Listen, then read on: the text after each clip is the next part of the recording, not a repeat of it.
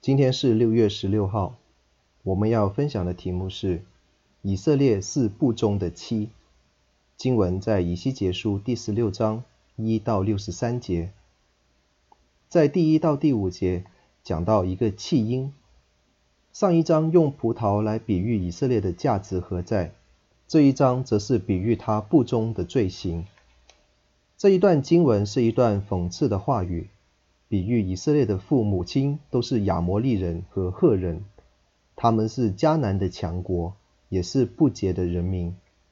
论到以色列的诞生极其可悲，这是指以色列人在迦南和埃及的期间没有人理睬，甚至快要死去。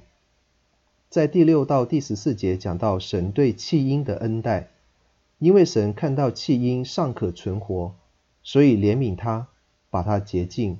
而且抚养成人，长得极其俊美。于是神与他立约结盟，并赐给他珍贵的物品，给他打扮，成为尊贵有地位的人，发达到王后的尊荣，名声传在外邦之中。整段的经文可以视作以色列国在亚伯拉罕直到所罗门王的黄金时代。第十五到三十四节讲到勾三搭四。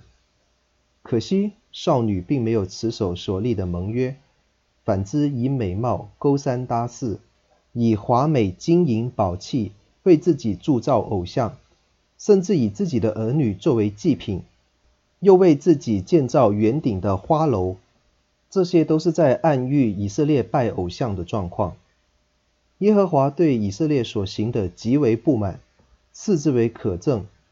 整段经文可以视作。以色列国分裂之后，到当时为止的景况，在第三十五到四十三节讲到少妇受审判。既然少妇忘恩负义，不珍惜自己的贞操，也不爱惜自己的儿女，神索性称她为妓女，她所行的一切都必归到自己的头上。四十五到五十九节讲到撒玛利亚和所多玛的相比。正所谓有其母必有其女，神以撒玛利亚比作耶路撒冷淫荡的姐姐，所多玛为她的妹妹。他们都厌弃丈夫和儿女。以色列以为自己比邻国都要好一些，谁不知是更加的糟糕。故此，耶和华必以他所做的来回报他。最后六十到六十三节讲到神是信实的。纵然少妇放荡，不守盟约，但是神是信实的，他切切地纪念自己所立的约。当少妇明白神的旨意和恩慈，必然会叫自己惭愧。这是一段很长的经文，重点在于人会忘恩负义，但是神是守约的神，神可以既往不咎，但是人免不了承担应有的刑罚。这就如修补过的花瓶。裂痕总是要存在的。年轻人，你所走的是否一条正路？那你的手法又是否正确呢？你所思所想的又是不是合乎圣经的原则呢？